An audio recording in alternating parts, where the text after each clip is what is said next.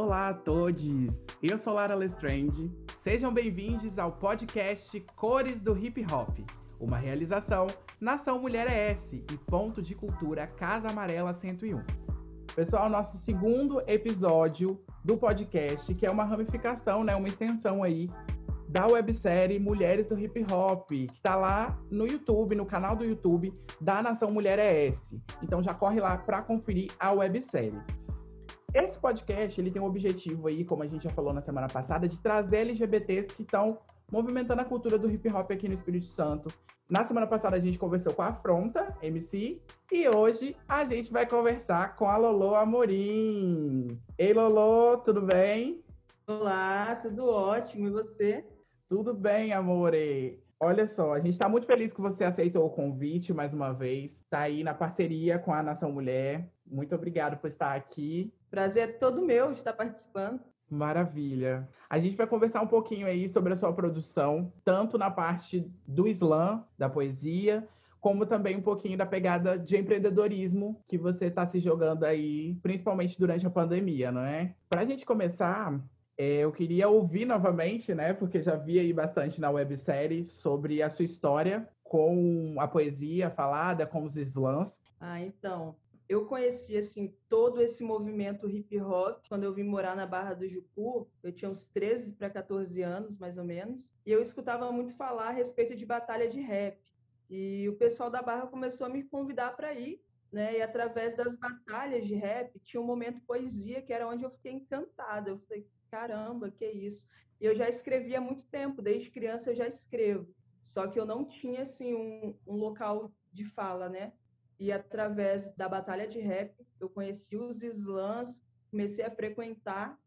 E uma vez eu conversando com, com o Lip MC, né, que é o Felipe Ribeiro, uhum. ele falou: pô, recita aí também, né? Eu sou muito tímida, foi muito difícil para mim para começar a recitar as poesias, mas eu recitei primeiro no slam artivista. Tava uma pouquinha gente assim na praça, eu me senti mais à vontade, né? Por ter poucas pessoas recitei e me encantei, sabe? É, sei nem explicar o certo que eu sinto quando eu estou recitando, independente da quantidade de pessoa, né? Parece que eu estou libertando os meus demônios internos.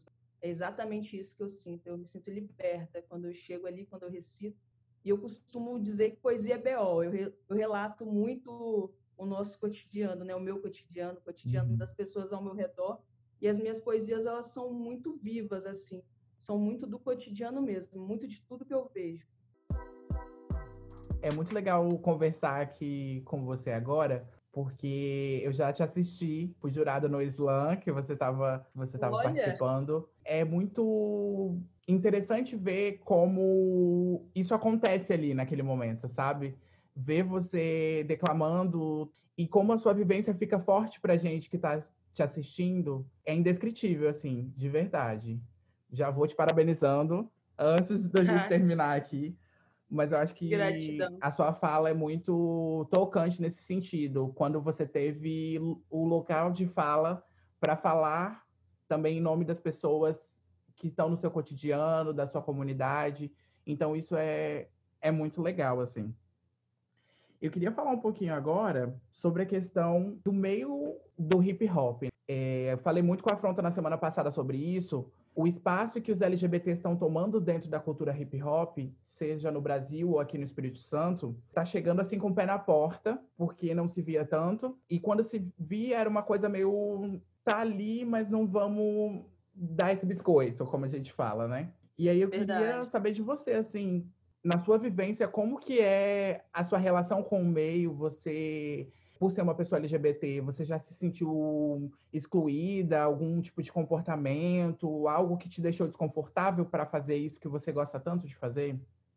Eu acho que o movimento hip hop foi o lugar onde eu me senti mais abraçada, para falar a verdade. Em algumas batalhas de rima, no começo, assim, bem lá atrás, eu sentia muito do machismo predominante nas batalhas. É igual a afronta, ela chegou assim como você disse, com o pé na porta mesmo, porque não tem para ninguém. É ela, sabe? Ela é a estrela mesmo, brilha, brilha demais, né? Eu acho que a gente chega mostrando o nosso talento E contra o talento, eu acho que não tem outra arma, né? Igual afronta. Eu acredito que a imagem dela, primeiro momento, chocou, né? Principalmente, cara, as rimas machistas, pesada, né? Nas batalhas que eu via muito, rima machista. E quando ela chega, quando ela mostra o talento dela, eles têm que abaixar a cabeça mesmo, né? No, no meu caso, eu fui bem acolhida, fui bem acolhida mesmo no, no movimento, só a respeito mesmo das batalhas de rima a questão mesmo do machismo, eu acho que é um pouquinho mais difícil, né, pra gente que é mulher chegar. No Islã também, no Islã, eu me senti muito mais à vontade quando eu recitei no Dia das Mulheres, que foi no caso do Islã Aceita, né? Que eu até uhum. ganhei, primeira vez que eu ganhei, ganhei primeiro lugar. Me senti muito à vontade, porque era só as manas mesmo e as monas. Ali era um local nosso. E eu acho que é isso. Eu acho que agora não tem para onde fugir, não. A gente chega mesmo quebrando tudo Contra talento não tem arma, não tem machismo, não tem nada, né? É isso, meu Acho é amor. É isso. Vocês vão ter que aturar surta, bebê. Olha isso. só, com relação a isso, você falou até que esse slam, né, que você chegou a ganhar. Eu creio que assim como a afronta, você também inspira muitas pessoas que estão começando aqui no Espírito Santo a se dedicar à poesia falada e tudo mais. É, mas eu queria saber agora um pouquinho das suas inspirações. Todo artista tem suas inspirações. E eu gosto sempre de perguntar sobre isso, porque a gente fica curioso, assim. Eu lembro que tem uma passagem que você fala no, na websérie que da identificação, que gera uma Sim. identificação, né? É gostoso quando você vê que as pessoas estão se identificando com o que você está falando. E por isso Verdade. mesmo eu queria saber um pouquinho das suas inspirações. Então, eu assistia muita batalha de rima de fora, né? De BH, da Clara Lima. Eu era muito apaixonada, eu sou, né? Sou muito fã da Clara Lima e Laura Conceição também. Eu assistia pelo YouTube, foi onde eu comecei a assistir, foi pelo YouTube. Eu falei, caramba, eu quero um dia ser pelo menos parecida com essas meninas, olha só, olha isso, né? E elas chegavam e rimavam, e os caras estavam ali aplaudindo também, né? Uhum. E foi o comecinho da onde eu tive vontade de começar a levar as minhas poesias a recitar. E mudei também um pouquinho o jeito da minha escrita, né? quando eu comecei a escrever poesia, era uma coisa muito mais romântica, né? muito mais uhum. pacífica. Eu tinha medo de usar algumas falas agressivas, né? Que diziam que eram agressivas, porque na verdade eu estava só dizendo do meu cotidiano, mas para quem não entende, né? E para a gente que é mulher, falar dessa forma é sou agressivo. Na verdade, eu acho que é mais um medo que eles têm da gente. Exatamente. Mas, mas foi isso. É, a base mesmo foi a Laura Conceição e a Clara Lima. E as manas aqui do estado também, né? Uhum. Que, que, representam demais a Fari, né? Cresci, cresci com a Fari, a gente estudou junto.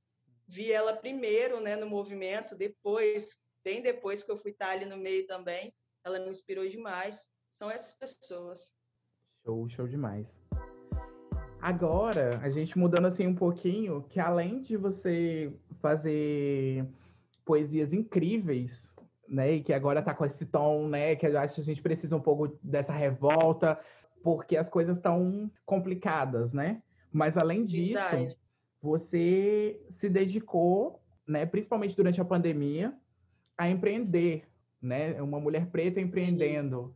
E como está sendo para você assim, dificuldades e conquistas, porque é tudo um corre, é tudo uma luta. A gente sabe como Sim. que é, muito bem. Mas como que está sendo? E aí já aproveita, já faz esse jabá, já conta pra gente como é que é, como a gente tem acesso e como tem sido isso tudo. A marca surgiu mesmo na pandemia. A minha namorada, ela já trabalhava com estampa, né? Ela já estampava camisas. E uhum. eu falei, pô, por que você não pega e se transforma numa marca? Você sabe criar estampas, você tem a máquina de estampar, por que você não cria uma marca? Alguma coisa que você se identifique, né? Aí ela pensou e criou um Insta e foi criando a logo. Ela falou, vai chamar Pretos Flow. É preto e é flow, é, é o preto faz acontecer, né? É o fluxo uhum. mesmo. Aí ela montou a marca e começou a criar as estampas, né? Porque eu sou só coadjuvante, eu sou aquela que fica ali impulsionando a pessoa, né? só que a parte de criar mesmo, de botar a mão na massa é toda dela. Quando veio a pandemia, além dela ter criado a marca, já veio com tudo, eu comecei a fazer pulseiras de macramê, cordões, que já era uma coisa que eu amava muito. Toda vez que eu ia na praia, eu tinha que comprar, sabe, uma arte lá dos hip, né? Uhum. E eu me identificava muito com aquilo. E eu comecei a fazer algumas coisinhas e tirava foto e postava no status, pessoal, eu quero também. Falei, eu vou começar a fazer um artesanato também para poder fazer essa junção na marca, né? Uhum. Aí agora a gente já está aí com vários produtos, né? Chaveiros, e a gente fez uma marca totalmente empoderada, voltada mesmo para o segmento preto mesmo. A gente mostra a estampa, coisas nossas mesmo, poesias, né? São figuras que nos representam. E deu super certo. A gente tá, teve uma fase que foi difícil, né? Um ano, quando você completa um ano, é, é bastante complicado. Que a gente chegou Com um certeza. ano, eu falei, caraca, um ano, mas a gente ainda não tem isso, a gente não tem aquele duas mulheres no mercado, duas mulheres preta, gay, no mercado é muito difícil. Uhum. O pessoal olha para nossa cara e não bota fé não, né? Mas graças a Deus está tudo dando muito certo, a gente tem vendido bastante, a gente tem feito o nome também, que eu acho que o mais importante é a gente ter um nome, né? Fazer o nome circular e que as pessoas entendam mesmo o real sentido. E a gente fez a marca para empoderar os nossos. Eu e a Gia, a gente fica aqui bolando vários projetos sociais. Não, vamos usar a marca para fazer projeto social. Aí a gente tem pensado bastante de ensinar né, algumas pessoas da comunidade, fazer várias é, aulas né, uhum. de, de artesanato e pegar esse artesanato, fazer uma feira e com o dinheiro da feira ajudar essas pessoas que fizeram curso, né? Tudo, tudo. E daí continuar. Tudo. A gente está no Insta, né? Arroba Pretisflow. Arroba? Pretisflow. Aí, pessoal. Já entra no Instagram aí agora e já curte a marca das manas para fortalecer Aí. esse corre. Eu ia te perguntar, eu ia te perguntar se de alguma forma a ideia da poesia e as ideias que estão ali faladas por você influenciam na criação na marca também. É tudo conectado, tudo é conectado. Eu acredito que a vida, né, a nossa vida ela toda é conectada. Eu acho que a ideia surgiu nos movimentos culturais, a gente lá né, na, nas praças, no meio do movimento, uhum. a gente, uhum. pô, a gente tem que trazer alguma coisa no trabalho nosso também, né? É tudo uma junção. Eu tenho uma, eu tenho camisa com, minha, com as minhas poesias, com frases minhas de poesia. É tudo a nossa identidade mesmo, é coisa de preto para preto mesmo, tudo conectado. Foda demais, Lolo. A gente está se aproximando aí pro final do, do nosso episódio. Mas antes, a gente tem o pedido especial da produção. Ah, é? A produção perguntou assim: Ah, vai que a Lolo queira mandar uma rima ou um poema pra gente. Então, nesse finalzinho, a gente abre aqui o nosso espaço virtual para que você mande uma pedrada aí pra gente. Será que rola? Claro. Vou recitar uma que fala da terceira ponte, que eu, eu gosto muito de recitar ela, eu acho que ela fala muito, toca muito assim no, nos corações, né? E ela é assim: se a arte é coisa do demônio, tô endiabrada. Pastor político falando, tô entediada, porque se eu converso com demônios, pastor, é melhor que o senhor tome cuidado. E não me venha com esse seu papinho de um inferno ao qual o senhor está fadado. Sete pecados capitais multiplicados, os pecados universais estão consumados, receptadores de dízimo estão dizimando, o lobo abandonou a matilha e está pastoreando, e as ovelhas que se perderam estão se matando. Eu sempre fui ovelha negra, me desviando, mas fala aí, cadê o amor? Você está economizando? Está liberado demonstrar pelos seus manos? Muitos se foram sem ouvir um eu te amo. Terceira ponte, suicídio, vocês estão ligados. Que muitos pularam no portal dos desesperados, sonhos perdidos, futuro acabado por motivos tão variados. Traição, medo, desgosto. É foda sentir a decomposição da tua alma dentro do teu corpo. Governo omisso, tão desinteressados.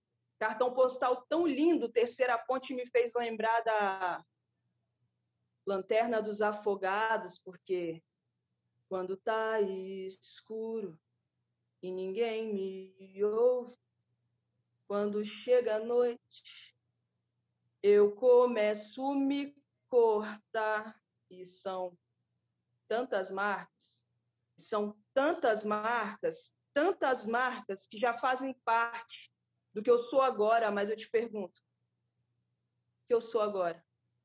É isso. Toma, querida! Tudo! Gatona, parabéns pelo seu trabalho. Eu nem me contive agora, gritei gratidão. no microfone.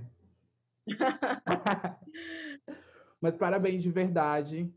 Como eu falei lá no início, foi um privilégio meu assistir você no Islando Nação Mulher. É, é lindo de verdade, gente. Falando assim agora, quem nunca teve a oportunidade de participar, de assistir, é algo grandioso. Você sai assim, não tem uma parte do seu corpo que você que não esteja sentindo tudo aquilo ali. É, é incrível. Parabéns, de verdade, por, por Gratidão, toda essa criatividade. Eu, agradeço. eu que agradeço esse convite, agradeço muito mesmo, de coração. Que isso. Como eu falei a todos os nossos entrevistados do podcast até agora, a produção do podcast ama vocês de todo o coração e vai fortalecer o trabalho de vocês enquanto puder. Tá bom? Gratidão, gratidão demais. Amor, muito obrigada. A gente vai finalizando esse episódio do podcast, mas temos outros aqui no Spotify, em outras plataformas digitais. Um beijo, meus amores. Fiquem bem. Beijo, Lolo. Muito obrigada. Beijão.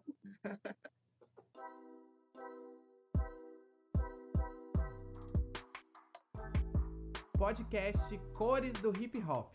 Uma realização Nação Mulher ES e Ponto de Cultura Casa Amarela 101. Financiamento BID, Banco Interamericano de Desenvolvimento, Instituto João 23, Edital Juventudes Emergencial, Estado Presente em Defesa da Vida, Governo do Estado do Espírito Santo, Secretaria de Direitos Humanos.